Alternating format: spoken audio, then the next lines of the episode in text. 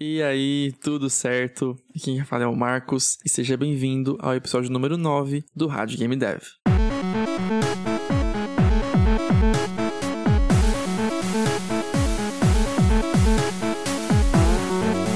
Obrigado por continuar acompanhando aqui os episódios. Caso você seja um ouvinte já desde lá do primeiro episódio. Se você chegou agora e tá ouvindo esse episódio assim solto, né? Esse aqui é o episódio número 9 do Rádio Game Dev. Você pode querer escutar os outros oito episódios. Eles estão no YouTube, só você pesquisar por Rádio Game Dev que você deve encontrar uma playlist. E também estão no Spotify, no iTunes, estão no Deezer, no Google Podcasts e no Castbox. Até então é nesses lugares. Talvez tenha em mais lugares em algum outro momento. Então pesquisa nessa plataforma que você preferir, pesquisa em qual lugar você achar melhor e aí você pode escutar os episódios em sequência. Mas isso fica a seu critério se você quiser ouvir esse episódio solto, não tem problema, porque não é uma sequência de fato, né? Cada episódio tem um tema específico, então não tem que ouvir em ordem, beleza? Hoje eu quero falar sobre o meu primeiríssimo jogo de plataforma, que foi realmente o primeiro jogo de plataforma que eu desenvolvi e desenvolvi do começo ao fim. É um jogo super curto, você talvez pense, poxa, é fácil desenvolver do começo ao fim um jogo assim, simples desse jeito. Só que aí entra aquele ponto que eu sempre falo de criar jogos simples. Então realmente eu criei um jogo com o propósito de ser assim, simples como ele foi, e fui então do começo até o final do seu desenvolvimento. Eu vou contar essa história para você aqui nesse episódio e vamos começar então desde o início, desde quando eu comecei a fazer esse joguinho.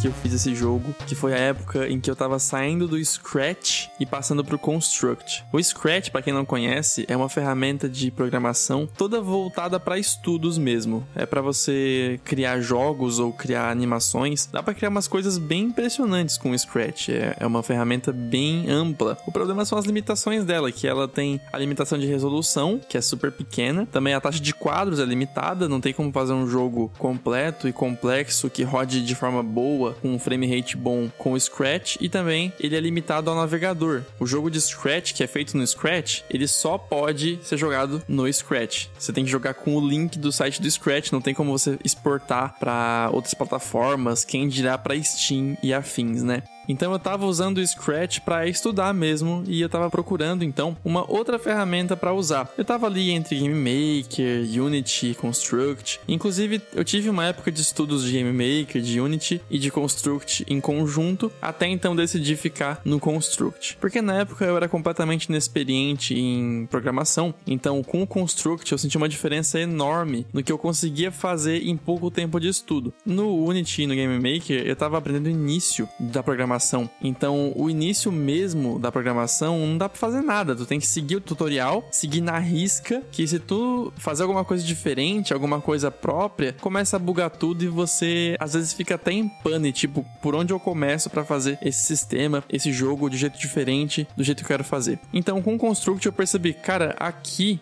eu já consigo visualizar como eu posso fazer as coisas do meu jeito. E mesmo assim, vendo tutoriais no YouTube, eu conseguia fazer algumas mecânicas diferentes, colocar os meus próprios toques especiais no jogo, realmente montar um jogo com o que eu aprendia na internet. Diferente das outras ferramentas que eu usei, que quando eu vi um tutorial, eu sabia fazer o que o tutorial ensinava. Eu não conseguia migrar o tutorial para alguma outra coisa, para fazer uma mecânica própria, para montar um jogo próprio usando o que eu vi no tutorial. Então eu decidi que do Scratch eu ia partir pro Construct. E acabou que essa coisa de a programação ser mais fácil foi o que me fez começar a usar o Construct, mas até hoje eu me mantenho nele pela amplitude de coisas que tu pode fazer, porque não tem uma limitação assim que tu veja, cara, eu não consigo fazer isso que eu gostaria de fazer, a não ser que você queira fazer jogos 3D. Aí fica bem claro que tem uma limitação. Mas no meu caso, que atualmente trabalho com jogos 2D e quero continuar trabalhando com jogos 2D, não vejo motivos para migrar para uma outra engine, mesmo já estando nela por quatro anos. Porque eu tô falando aqui de 2016 e nesse momento estamos em 2020 e eu me mantenho firme e forte com o Construct. Então, decidido a engine que eu ia usar, eu agora tinha muito mais opções de jogos para fazer. Porque no Scratch eu fiz jogos de pegar itenzinhos com o mouse, jogos de Wacamole, em que tu tinha que clicar na cabeça da topeira que aparecesse no buraco, é, jogo de forca, jogo de pedra, papel, tesoura. Eu fiz até um Pong Pong super simples. Então eu fazia jogos muito simples porque era o que eu sentia que podia fazer com o Scratch. Eu não tinha capacidade para ampliar as coisas. Mas com o Construct eu via aqueles layouts em branco e via muito mais possibilidades do que eu tinha com o Scratch. Então eu logo decidi fazer um jogo de plataforma. Primeiro porque tinha vídeos na internet em grande quantidade mostrando como fazer jogo de plataforma e também porque era um gênero que eu gostava muito e ainda gosto. Então eu fui atrás de desenvolver o Guardian Bot, o meu primeiro jogo de plataforma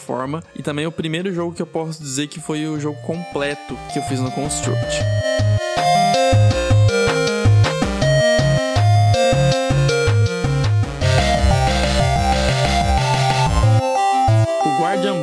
Chama assim porque tu é um robô que supostamente está protegendo uma floresta. Então, meio que não tem essa história, não tem esse roteiro no jogo, não, não é explicado para ti. Só que no final do jogo aparece o textinho: a floresta foi salva. Então tu pensa: ah, eu era o guardião da floresta que tava sendo atacada, faz sentido. Mas é uma coisa que tu tem que interpretar mesmo. Tu só começa no jogo assim, caindo de um penhasco e sendo solto no jogo para matar os bichos. É um jogo de plataforma bem padrão que tu anda, tu pula e tu atira. O tiro não tem nada de especial, é só que ele é um tiro meio cagado mesmo.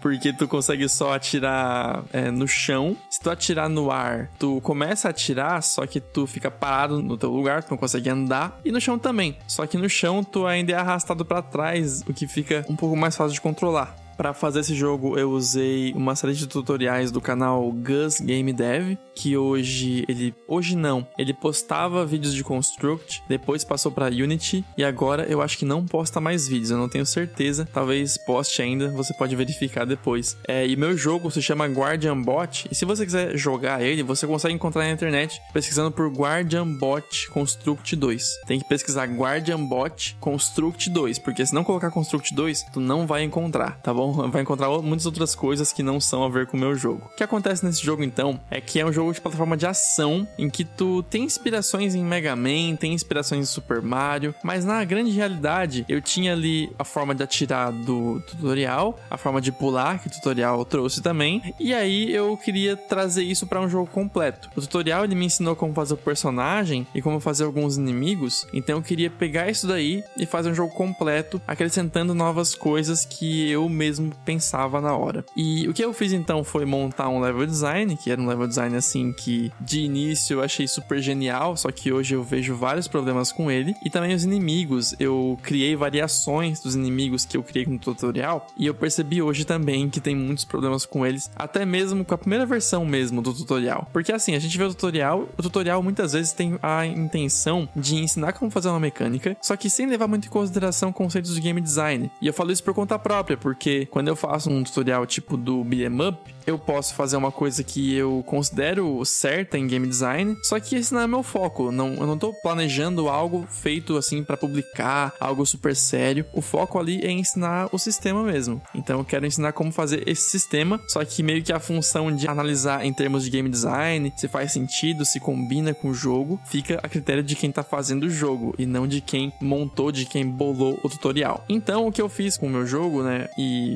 eu vou até falar sobre os erros que eu cometi de game design com ele foi inicialmente colocar um inimigo com muita vida para começar o jogo. O primeiro inimigo que tu encontra, ele leva, eu acho que 10 tiros para morrer. E 10 tiros é muita coisa, porque tu espera isso de um inimigo um pouco mais forte, um inimigo mediano, mas esse inimigo inicial, padrão, leva 10 tiros para morrer. E tem inclusive uma fala do da Vlambir, que é uma empresa de jogos independente que criou jogos como Nuclear Throne, como Super Crate Box, e eles falam em uma palestra que é interessante tu colocar mais inimigos com menos vida em vez de muitos inimigos com mais vida. É claro que em alguns casos, em um caso de um mini-chefe ou de um inimigo particularmente forte, a gente vai colocar um inimigo muito forte para te enfrentar. Só que no caso de minhãozinhos, inimigos fraquinhos, tu pode colocar uma quantidade maior, só que que leva menos tempo para morrer. Tem esse motivo para fazer o inimigo com menos vida e também tem o motivo de que é o primeiro inimigo. Então não tinha por que eu colocar logo de cara um inimigo com muita vida pro jogador enfrentar. Até porque eu não levei em consideração que o jogador tá aprendendo os primeiros passos dele e ele aprende a pular, a andar, a atirar. E era interessante eu colocar para ele atirar em um inimigo muito fácil de matar. Então ele pousa em uma plataforma que tem esse inimigo, ele atira nele e o inimigo morre. Só que o ponto é que, tendo muita vida, tem chance de tu metralhar o inimigo e ele ainda sobreviver e tu ter que pular por cima dele. Só que o jogador inexperiente não vai pensar, ah, eu vou pular por cima dele. Ele vai pensar, ah, inimigo fraco, eu posso matar metralhando ele. Ele vai pensar isso de forma inconsciente porque é a lógica, é a lógica quando você vê um primeiro inimigo. Quando você vê um primeiro inimigo em Super Mario, tu imagina que vai poder pular em cima dele uma vez só e ele vai morrer. Só que acontece de ter um inimigo mais forte que dá um pulo na cabeça dele, ele volta, ele vai atrás de ti, tu pula de novo, é, e fica um duelo, um embate épico entre tu e o inimigo, sendo que esse é o primeiro inimigo, sabe? Isso não combina em Super Mario World tem a chance de tu enfrentar aqueles Rex, aqueles dinossaurinhos que levam dois pulos na cabeça para morrer na primeira fase, porque como tu pode escolher duas fases, tem uma fase em que tu vai ter inimigos que morrem rapidamente, mas tem uma fase que o inimigo leva dois pulos na cabeça para morrer. Só que ainda assim é um inimigo simples, porque se fosse o caso de colocar, por exemplo, aqueles jogadores de, de futebol americano, sabe? Como primeiro inimigo, o bicho leva seis pulos na cabeça para morrer, né? Então seria sacanagem sacanagem de colocar isso como o primeiro inimigo para enfrentar. E eu, mais ou menos, fiz isso com o meu jogo. Coloquei um inimigo que tu tem que dar é, uns 10 tiros para ele morrer, o que é um vacilo. Ele não tem uma IA tão complexa, tão difícil de enfrentar quanto a do jogador de futebol americano, mas ainda assim é um erro que eu cometi e que eu poderia ter evitado simplesmente reduzindo a vida do primeiro inimigo.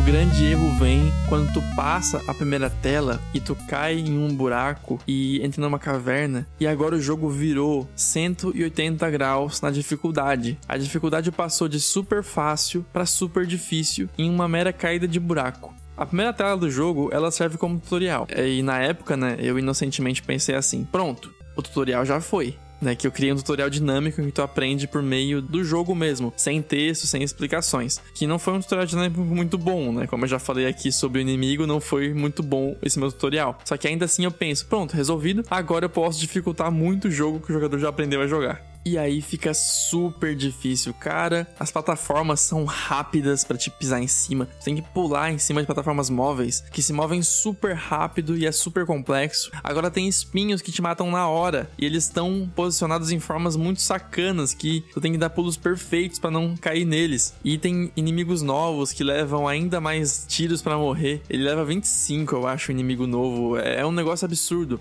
E a dificuldade deveria crescer progressivamente, não deveria ser algo assim que de repente tem um pico de dificuldade, tem um aumento extremo de dificuldade e aí é, o jogador que não é experiente ainda vai sofrer muito, vai acabar morrendo muito, né? E tem jogos que tem a intenção de que o jogador morra muitas vezes até que ele aprenda, que é o caso de Celeste, Super Meat Boy, jogos que costumam ser de plataforma de precisão. Mas não era o caso do meu jogo, porque era um jogo que tu tinha muita vida, tu tinha seis barrinhas de vida, era um jogo feito para te, se fosse bom o suficiente, conseguiria passar da fase sem morrer. Não era um jogo que usava a morte do jogador como uma forma de aprendizado. Era um jogo que tu deveria aprender pela fase mesmo, por analisar as situações e conseguir evitar. Jogos tipo Super Mario, tipo Mega Man, que tu não tem que morrer na parte para entender como funciona, tu pode simplesmente saber por conta própria. Só que da forma que eu montei a segunda parte da fase, não era assim. Era um jogo de morrer para aprender, porque era muito mais difícil. E eu ensino nessa parte uma das movimentações básicas do personagem, que é o pulo baixo, que tu pode apertar de leve o botão de pular para pular mais baixinho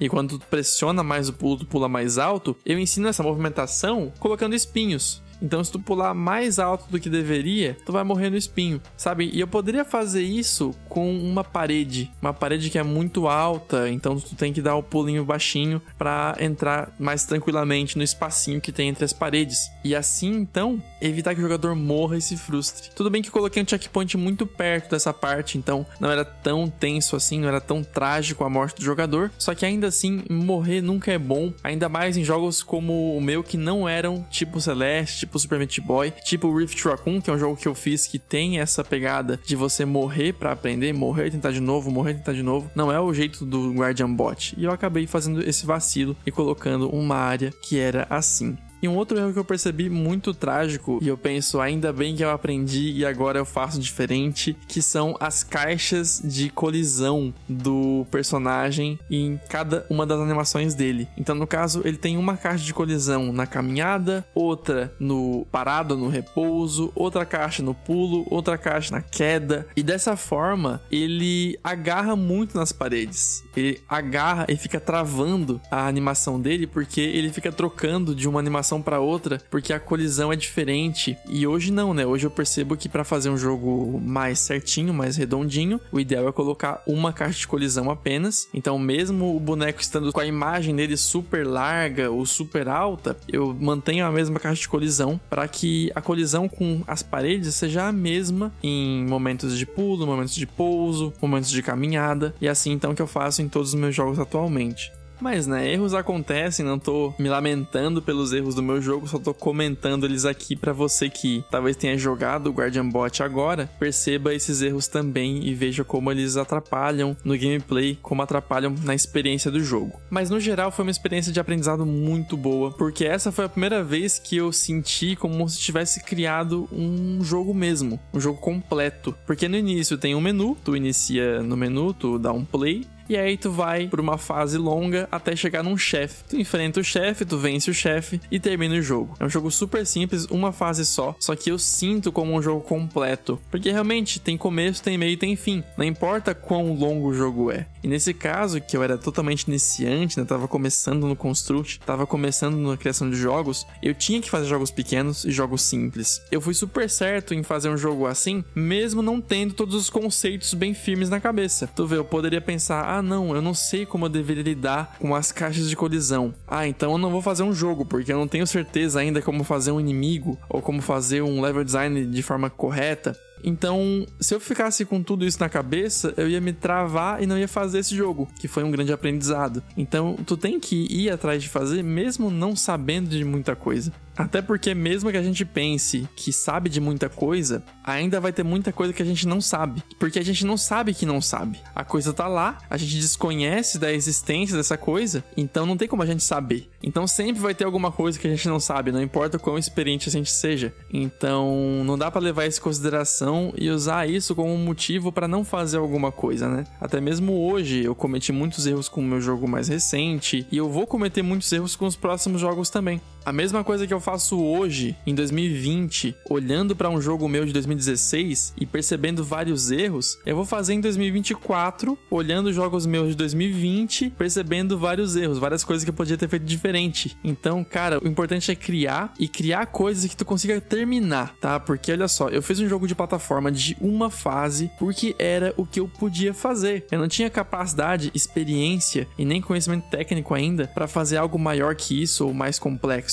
Então era o que eu podia fazer. Então leve isso em consideração quando for criar alguma coisa. E se você é iniciante, por favor, não tenta fazer um jogo gigante como o seu primeiro jogo. Faça uma coisa pequena que você consiga terminar. Como eu falei, o Guardian Bot é o meu primeiro jogo completo, né? Que tem começo, meio e fim. Só que eu tive no passado outros projetos em outras engines, especificamente RPG Maker, que eu usei muito na infância barra adolescência, que eram maiores. Eu tinha jogos que eram maiores que o Guardian Bot, mas não eram completos. Eram jogos que estavam ficando grandes, maiores que o Guardian Bot, no caso, né? Não exatamente grandes, só que não estavam completos, não tinham começo, meio e fim. Então a sensação que eu tenho desse desses jogos é de incompletude. Isso existe. Uma sensação de vazio, de algo que não terminou, algo que não chegou até o fim. E o Guardian Bot, não importa o tamanho dele, ele chegou até o fim. Então a sensação é muito melhor de terminar alguma coisa, mesmo sendo pequena.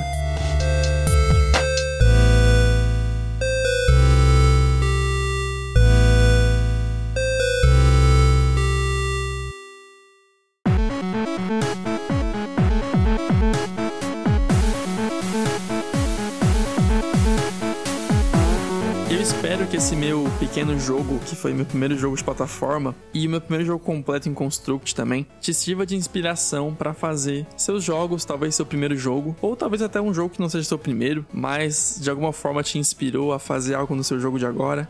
E muito obrigado por ouvir mais esse episódio do Rádio Game Dev. Se você está começando agora, recomendo que você pegue o e-book 5 passos simples para criar games. Tu pode ir em marcosgamedev.com barra 5 passos que tu vê vários desses conceitos de como começar a criar jogos que eu trouxe aqui também um pouco nesse episódio. Eu trato em muito mais detalhes nesse e-book sobre realmente como começar. E cara, vejo você na próxima semana. Próxima semana tem mais Rádio Game Dev, é um episódio sobre algum outro assunto que eu vou bolar aqui. E no futuro eu também planejo fazer entrevistas ou até mesmo pegar um conceito, algum tema para tratar, algum tema importante e trazer alguma outra pessoa para falar sobre esse tema junto comigo ou para falar uma pessoa que sabe mais sobre isso que eu para poder falar melhor. Muito obrigado e vejo você no próximo episódio.